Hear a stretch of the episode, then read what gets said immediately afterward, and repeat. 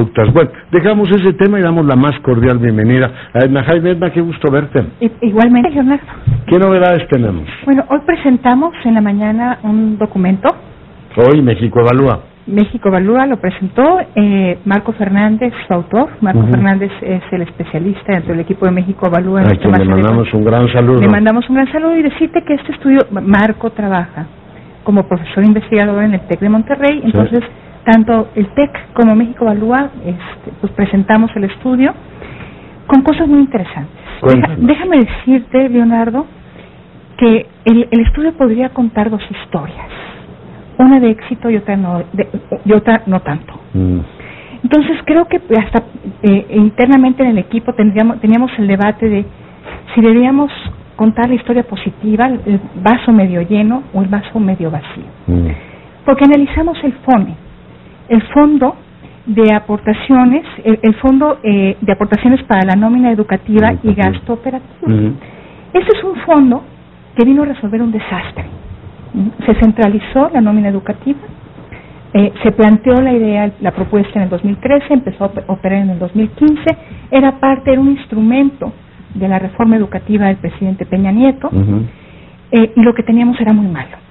Veníamos de, eh, un fondo, el Fondo de Aportaciones a la Educación Básica, el famoso FAED, que presentaba irregularidades masivas. No sabían ni a quién le pagaban pagar pronto. ¿Te acuerdas del censo que se realizó en el marco de la reforma donde empezamos a dimensionar el desorden?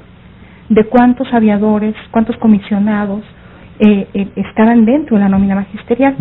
Pues la muy buena noticia, Leonardo, es que el FONE funcionó. ¿Verdad? Para el propósito de ordenar este desastre. Mm. El, para 2014 se estimaba que las irregularidades presentes en la nómina magisterial eh, ascendían a más de 20 mil millones de pesos. Una barbaridad.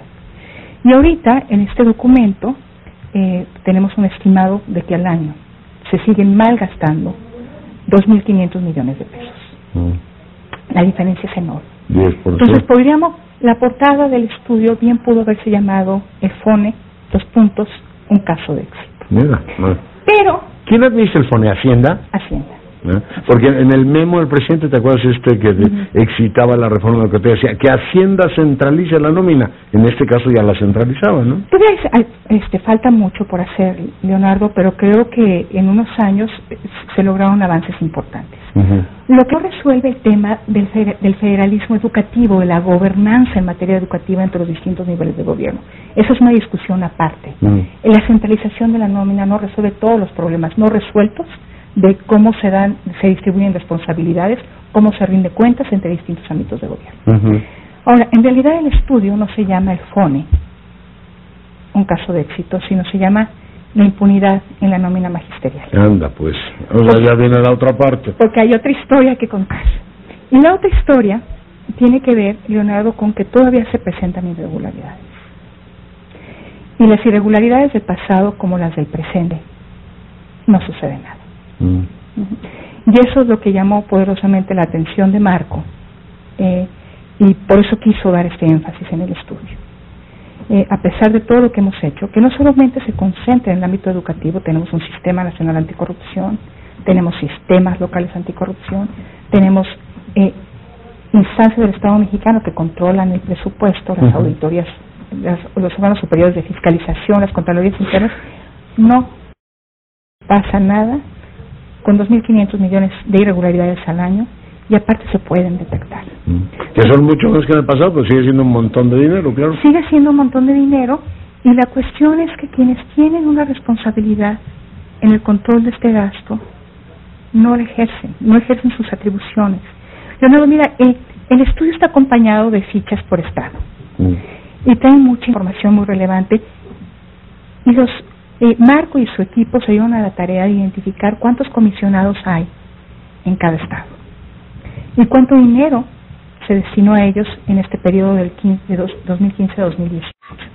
Entonces, si están aquí documentados, yo me imagino que la Auditoría Superior de la Federación, que los contralores eh, de los internos de los estados, que la Secretaría de la Función Pública, que la propia SEP, que todos ellos tienen Cada Congreso tiene su auditoría también, Todos ellos tienen responsabilidad. Y, y si no, con los atentos alumnos de Edna Jaime se los mandas, ¿no? Pero, Leonardo, esa es la cuestión.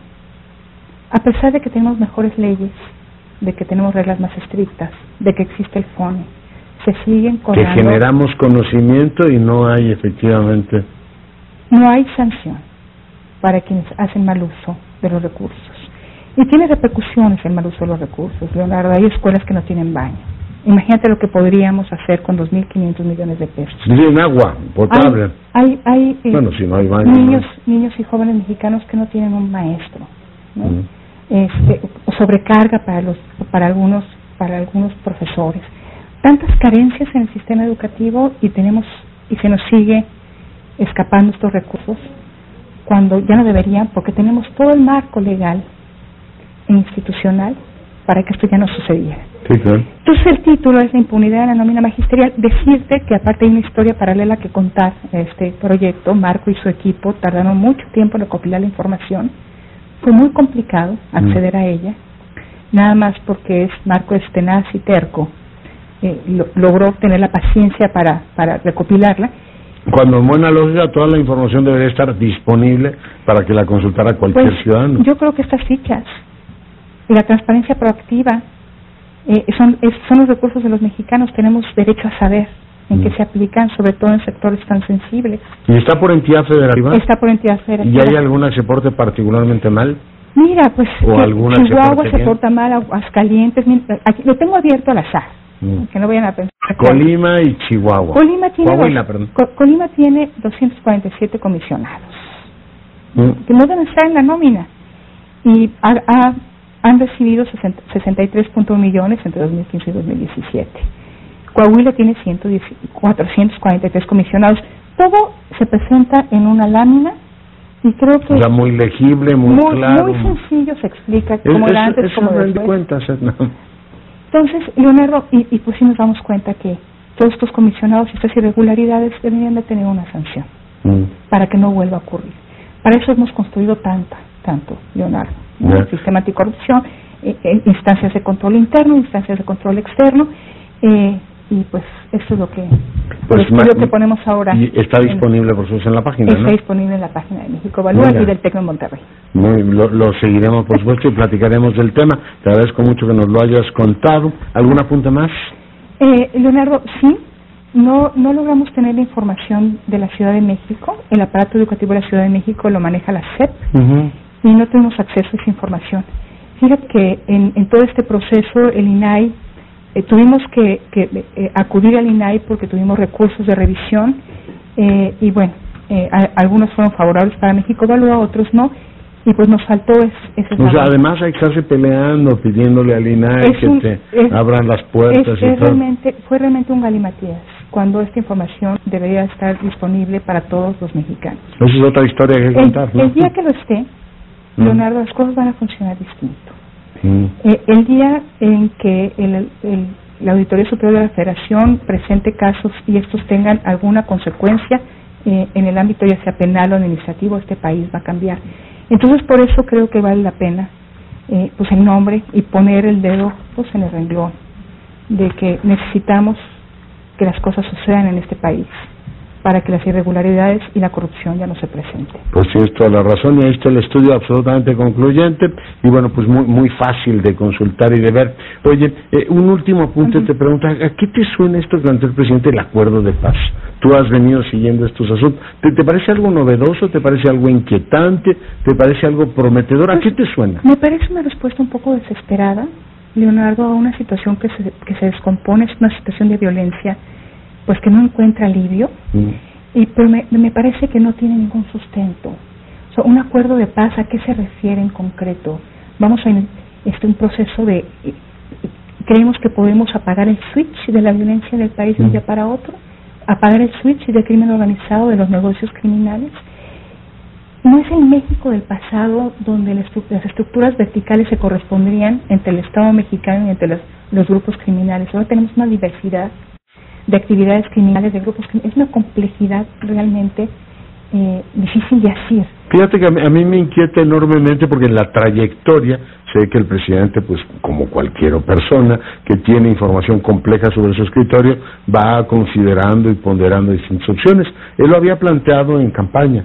Cuando tuvo las reuniones con las víctimas, te acuerdas una que se descompuso mucho aquí en Tlatelolco, la gente dijo, presidente, no, queremos justicia, queremos la verdad, queremos, me acuerdo una mujer llorando que decía, presidente, aquí no estamos para perdonar absolutamente nadie. Y yo recuerdo, porque además se lo oía a Sergio Aguayo, que estuvo presente también en esa reunión, el presidente como que tomó nota y rehizo un discurso, diciendo, a ver, esto la gente, las víctimas no están esperando esto desde el jefe del Estado, están esperando que reordene pues todo el tema policiaco, que sus programas de prevención, que toda la lucha que tienen ahora contra el lavado de dinero surta efecto. Pero sí, me había parecido que el asunto lo habían archivado ya, o lo habían desechado por notoriamente pues improcedente, y ahora vuelve sobre el tema. Pues resucitó Leonardo, y pues yo no encuentro correspondencia entre lo que hace, lo que está en el Plan Nacional de Desarrollo, la creación de la Guardia Nacional, con esta idea. Hay que plantear cómo se podría pacificar este país. Pues con el imperio de la ley y reduciendo la impunidad, ¿Cómo, cómo, se puede reducir eh, la violencia en este país? ¿Cómo se, ¿Cómo se construye paz, Leonardo? Pues se construye paz con instituciones fuertes, con un Estado que realmente tenga autoridad. Se construye paz atendiendo a los factores de riesgo, atendiendo a las poblaciones en riesgo. Se, se construye paz articulando los distintos esfuerzos de las distintas instancias del Estado mexicano. Entonces, eh, pues creo que es bastante más complejo lograr pacificar el país y me preocupa que se esté generando un, un sentido de ausencia de autoridad, demasiada autoridad. Y que a partir de ahora todo se quiera llevar un proceso político mediático, ¿no? Porque me imagino que es lo que harán. Entre una cosa y otra, lo que tenemos es una ausencia de autoridad.